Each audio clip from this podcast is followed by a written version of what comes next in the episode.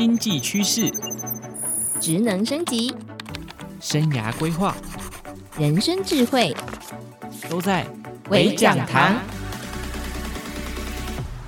大家好，欢迎来到荆州大耳朵的微讲堂，我是怡静。今天我们要谈论的主题：遇见晶片危机，半导体的人才断层荒。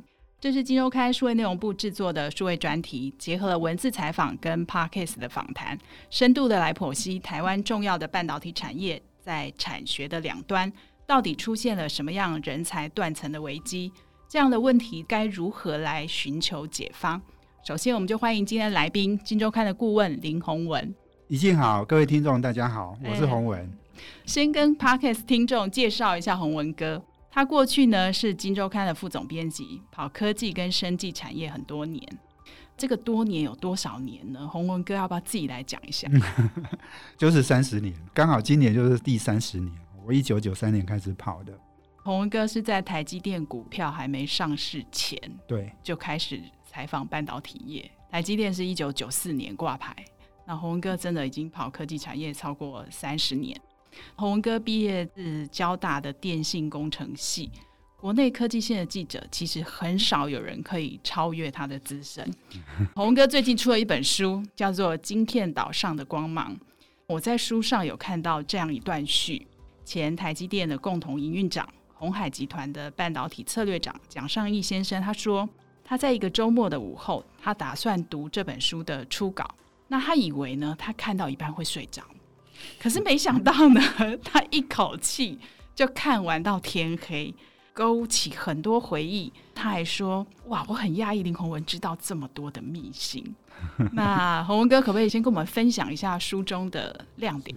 我想我们今天谈的主题要讲人才不足的问题嘛。哦，这本书当然有提到这个，当然我也谈了很多，包括就是说台积电怎么成功的，他们怎么样在过去这三十几年。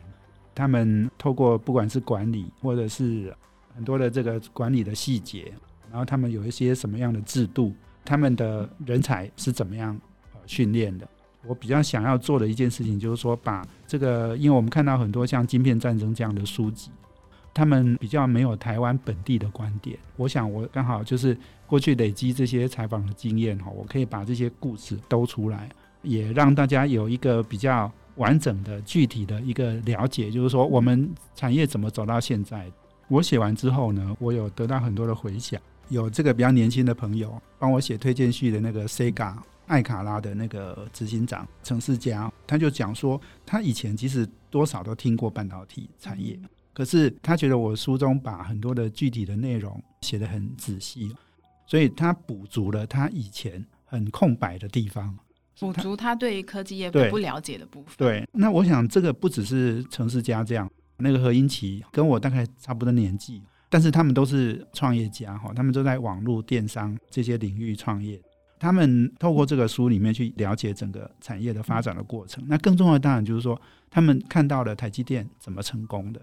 很多人哦都说他要做什么什么的台积电嘛，不管是传统产业、对对电子产业，甚至生技业，每个人都这样都想要做那个产业的护国神山。对，但是他们知道要做台积电，可是他们不知道台积电怎么成功的。晶片战争这种国外的书，它事实上它也没有办法碰触到这一块。我们跑新闻跑三十年，对东西的一些观察整理，我是花了一点心思哈，把这些事情做出来了。这中间当然就我谈到很多，不管是管理的细节，不管是他们怎么开会的，台积电怎么开会是有学问的哦。很多人每天都要开会，可是你不太知道，就是说开会应该掌握什么细节。他们甚至对这个来宾哈也有做一个很好的管理。比如说书中里面有提到那个来宾哈有一个登记簿嘛，他们有设计一个小铁夹，让你看不到以前的人。大概在二十年前，他们就这么做了。那时候呢，对隐私、对各资观念，其实都还没有那么具备。可是他们已经在做，把制造业做成像服务业。我觉得就是台积电很成功的地方呢。那这个慢慢的，其实也是我觉得可以扩展到整个对台湾半导体的一个理解。我也是希望透过这本书，让大家更了解哈，我们是怎么走到今天的。那尤其是对很多人来讲，那是一个很好的参考的学习的一个模范。我很佩服洪文哥哦，就是说我自己也曾经跑过 IC 设计业，那已经是二十年前的事。可是洪文哥呢，他却一直坚守在科技产业观察员的角色上哦。今天我们就要以洪文哥对产业的深入了解，来探讨切入我们今天的正题哦。就是说你在书中有提到，这几年呢，美中晶片战开打，以前很少被世界注意到的台湾哦，现在成为全世界有点是最危险的地方。就是说，这个争端的源头有点像你的书名，就是说来自这个晶片岛上藏不住的一个光芒。这个光芒呢，就是因为我们握有全球七成半导体制造能量，其中台积电又独占了九成高阶制程的技术。但是呢，台湾的半导体产业在全球供应链这么重要的角色，人才却出现短缺。洪文哥可不可以分析一下，就是说你自己的观察，人才短缺有出现哪些的现象？我想人才短缺哈，现在大概是全世界所有企业哦都面临的问题，甚至传统产业也一样。现在哦，那个疫情哦，餐饮业都出现了人才的服务业、餐饮业哦，他们真的缺人缺的很厉害。我想一个很关键原因，当然就是封了两三年嘛，解封之后，其实人才需求真的是很大，而且就是说，在过去这两三年哈，大家也习惯了在家上班或者是不上班。整个转变是很大的，当然科技业的冲击是更大。如果你要讲台湾半导体人才有多缺哈，大概去问一下每一家公司哦，他们都会跟你讲说哈，我们今年要招多少人，但是只能来多少人，几乎每一家都是不足的，就是来的人不够。应该说录取的人没有他原先的预计，有的可能甚至只有一半或者三分之二。我也有听过一个传言，就是说以前要进台积电要台成青椒，现在不用了。这个是真的，不是传言而已。私立学校他们也会录取的，甚至文科的也可能有一些工作哈，做一点训练就让他去做了。刚刚讲的，我们是说从需求端嘛，那你如果从供应端去看哦，更明显就是你只要去问台交青城这个每一个跟电机电子相关毕业生，他们一毕业，大概每一个人至少都有五个工作等着他。哦，这么多工作机会 都是事实哦。你说这些顶尖大学的这些相关科系。真的，其实哈，他们只要进去那个科系读，毕业就不怕找不到工作。嗯、我讲的是现阶段，所以你就知道，就是说缺人多严重了。这个问题呢，其实如果你要问我，就是说那怎么解决的哈？我觉得还真无解呢。你只能解决一部分，但是你很难解决哈缺人的问题。第一个很大的关键，台湾就少子化。我是五年级生啦，我觉得宜静你可能比我小一点哈。我记得六年级生，我记得我们那一年哈出生的人口数是四十二万。现在呢？现在已经是我记得去年那个是十三万多，不到十四万人，对，哦，所以只剩下三分之一，光出生人口就差这么多了。洪文跟，你讲到这个，我就想到我前一阵子看到一个新闻报道，他说受到这个少子化还有资通讯外加名额政策的影响，这几年参加学测的考生哈，有十分之一的人都可以上顶大，就是说台大、成大、清大、阳明交大、政大这五所学校都可以进得去。专家就很忧心说：“哈，这样可能影响各校学生的素质。学界也纷纷传出说，一零八课纲的设计，某个程度可能也弱化了我们大学生的一些基本的学能。”鸿文哥，可不可以谈一谈？你听过半导体业界的一些大佬们，他们有没有曾经对台湾的产学人才的落差有一些观察？甚至其实我相信他们有一些抱怨。刚刚你讲哈，就是说，因为国内大学很多嘛。这个出生人口又减少嘛，哦，所以等于是所有人都可以念大学啦。以现在的情况是，分数很低也可以念，嗯，这个其实是问题的，因为问的就是说，十分之一的人都能考上这个顶大，这个问题可能至少我觉得不是那么严重。就是说，哈，台湾优秀顶尖的人呢，考到这些大学，哈，然后之后出来工作，哈，问题不在那里，问题比较是说后面的我们的 quality 好不好？哦，所以你觉得问题比较不在于取材，而是说今天学生们进到了大学，他出社会以后养成的过程。是刚刚讲，就是所有人都能念大学嘛，哈，所以就是很容易进去，看起来哈也没有说不容易出来，就是大概你要混个文凭，好像也很容易。所以意思就是说。哎，你大学毕业生哈，前段的跟后段的其实素质会差很多。这个对很多企业来讲哦，他们可能不担忧，就是说顶尖大学出来的学生哈，他们用的会抱怨。可是后面还有很多啊，十分之九，或者是不要说那么多，也许比较后面的二十 percent 哈，那些人可能要用的话，都会觉得说也是很难用的。包括就是说他可能基本的学养、本质学能都不是太好哦，需要重新训练。我想就是说，我还是强调就是说，我们现在的量，刚刚讲的已经是我们台湾巅峰的时期的出生人口的三分之一了。现在人数不止减少，我们的 quality 能不能把它明显的去提升？这个其实是我们需要努力的。我觉得也是企业界真正他们觉得比较严重的，其实是这一块。记得那个联发科董事长蔡明介，他曾经有投书媒体，就是提出他对于这一块人才的忧心，嗯、就是说产业界也看到了这样的问题。那你书中还有提到一个部分的问题，就是说台湾半导体业面临最大的人才危机，不只是学生太少的问题。还有教授请不起，也就是说，我们训练人才的人才也出现了问题。因为我们台湾教授薪资偏低，这几年半导体人才需求很高，就出现了一个很奇特的现象，就是说，我们教授教出来的学生去台积电工作，第一年领的薪水就比教授还要高。宏文哥可不可以解析一下，像这个教授薪资太低的问题？我想这个就是台湾蛮奇怪的一个结构嘛。就刚刚讲，就是说训练人才的人才，我们指的当然是学校的这些老师啊、教授啊。大家都知道，大学的教授薪资大概都十几万，十几万已经很不错的，哦，有的更低哈。那你看，就是说很多研究生，我们如果还是一样讲台交清城这些顶尖大学研究所毕业哦，第一年薪资就大概有六万到八万，这是月薪。但是电子业，尤其是半导体业哈，他们那个薪资的比重占他整体的收入。其实有时候是低于五成，有的是四成，也就是说，他的薪水六七万之外，他还有另外的红利啊、奖金啊等等。你这样给他加上去哈，你一个月就是拿十几万，就有可能超越你的指导教授了。那这个现象呢，其实在台湾是越来越严重。为什么？因为我们教授的薪资很难加，因为这个是尤其是公立公立大学，我们教育部管得紧紧的。老实讲，如果你是真的是很厉害的教授。在国外，他一定也是到处都有大学要请他的，尤其是私立大学，对不对？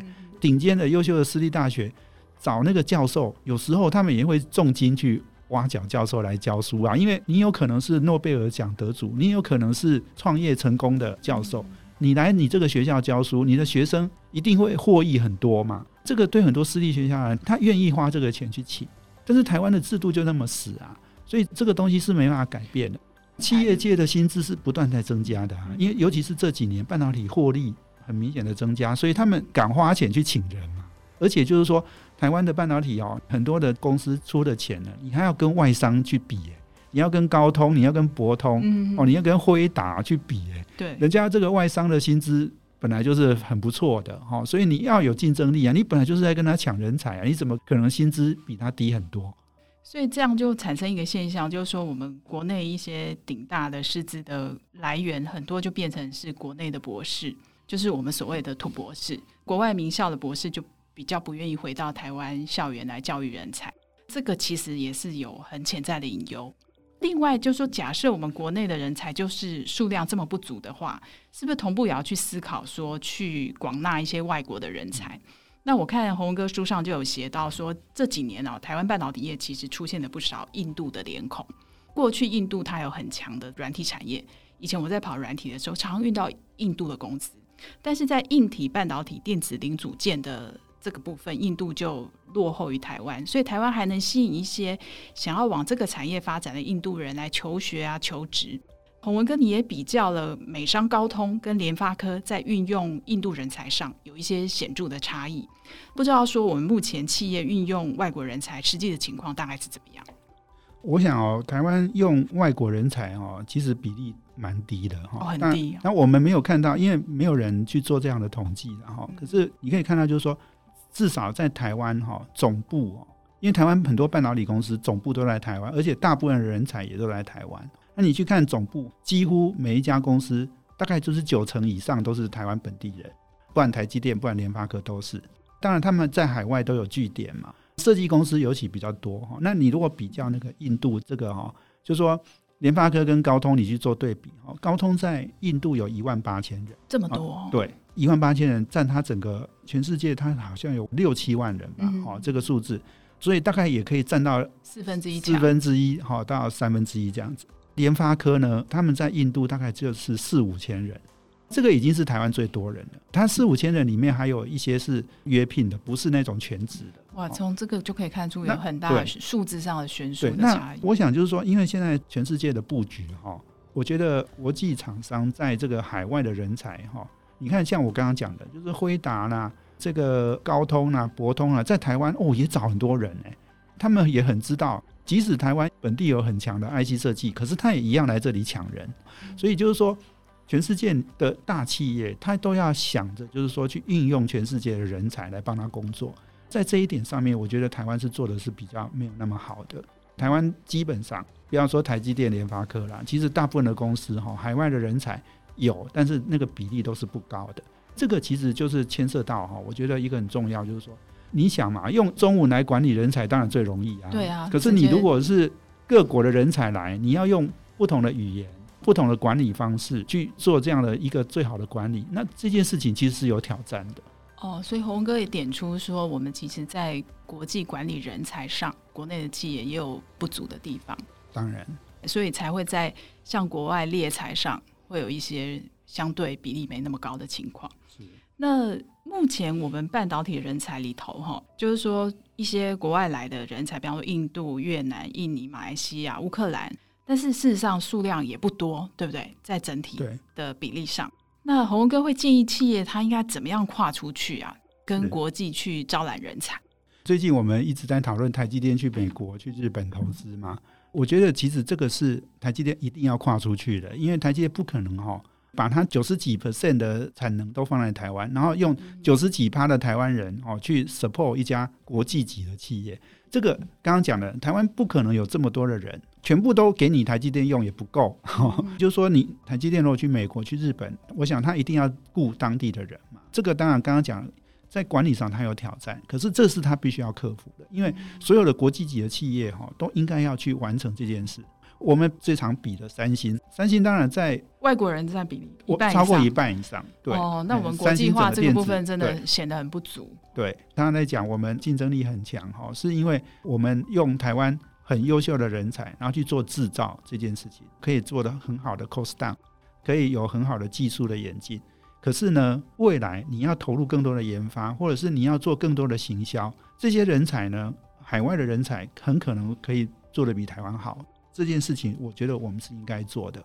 那在找人才上，你觉得有没有什么可以有一些突破性或创新性的做法？比方说，俄乌战争之后，乌克兰就释出了很多人才，或者是疫情之后，大家就很习惯可以跨国远距的工作。台湾有没有企业可以往国外猎才的一些能力？我在有一次论坛哈，跟那个简立峰博士在谈这件事哦，他就提到一件事情嘛，哦，就是说在那个俄乌战争的时候哦。乌克兰人他在网络上找工作，嗯、他们可能都是软体网络。大家知道东欧有很多这种软体的奇才，高手。这些人呢，他当时就是讲啊，全世界都在抢这些人，可是他很少看到台湾的企业去抢这些人，直接去网络上找人，然后就在远端工作。嗯、这件事情他觉得台湾做得非常少。他讲到这一点，我觉得是一个很重要。然后就是说，其实事实上，软体工程师他可以远端，就是跨国都可以完成你的工作，不一定要到台湾来工作。对，我想简博士他特别还提到啊，就是说台湾其实是本地哈，就是有很多哈，不一定是台湾人哦，有很多是也是老外哈，在台湾工作，然后他的老板不一定是台湾公司，很很可能是国外公司。嗯、对，啊，他觉得台湾是一个不错的环境哦，他可能住在花莲、台东。白天工作嘛，哈，啊，有时候下班之前还去冲一个浪，冲完浪再回来，然后过一个很好的生活。没错，这个世上远端工作现在已经是一个趋势，而且这也比较符合现在这个世代想要有的工作观。老外会用我们的环境，然后去做这件远端的工作，但是我们自己人呢，脑袋死死了哈，不懂得去运用这样的一个哈，我们也可以去雇乌克兰人帮你工作。哦，然后这个远端，它可能可以帮你解决你也许完全都解决不了的问题。我们常常在讲啊，政府为什么不多发一点那种什么给外国人啊，在台湾居留的这种证啊，哈、哦，让让人家来这里工作。这个观念其实是有一点太简单，或是太僵固了。我们要想的是运用全世界的人才在各地帮你工作。哈，我觉得这件事情台湾其实做的是比较差的。这个是很好的方式，就是说让人才运用更有灵活度。最后呢，我们来从比较长远来看哦，台湾因为有地缘政治获得的转单效益，加上比方说像台积电量产三纳米，后面还有二纳米、一纳米，需要很多优秀的人才。那你会给想要投入这个产业的人才什么样的建议？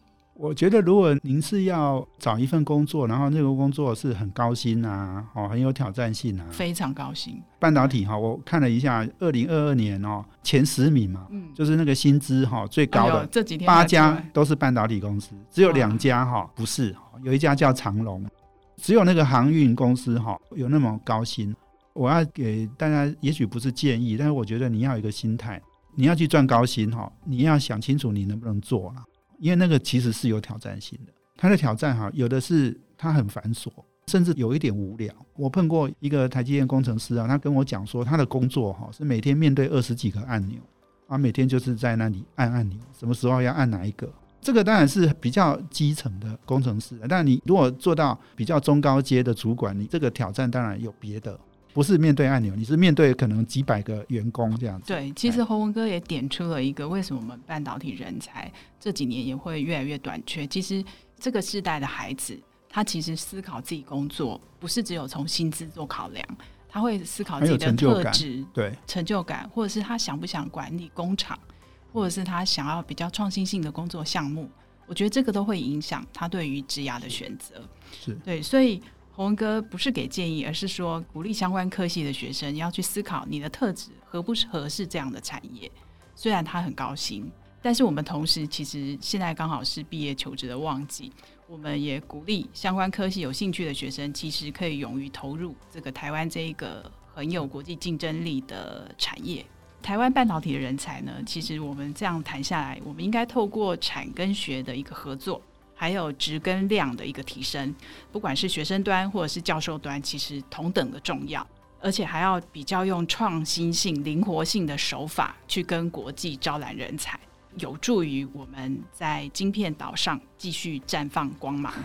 今天我们谢谢洪哥精辟的分析，谢谢谢谢，也谢谢听众朋友收听。今天谢谢大家的收听。如果想要了解更多专题报道的内容，也欢迎点击资讯栏下方的专题网址。谢谢大家，谢谢。